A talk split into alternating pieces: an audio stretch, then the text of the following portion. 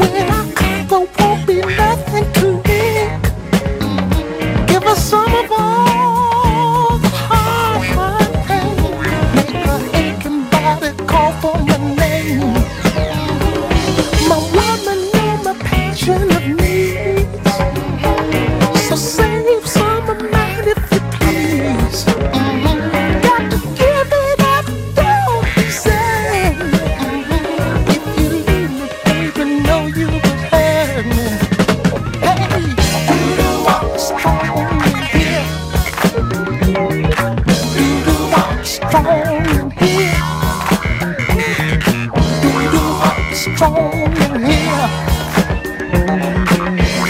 Want strong in here? Waking up to find yourself dreaming. Check your fears and hope that you're dreaming. A little space is all that I need. These suckers just allow me.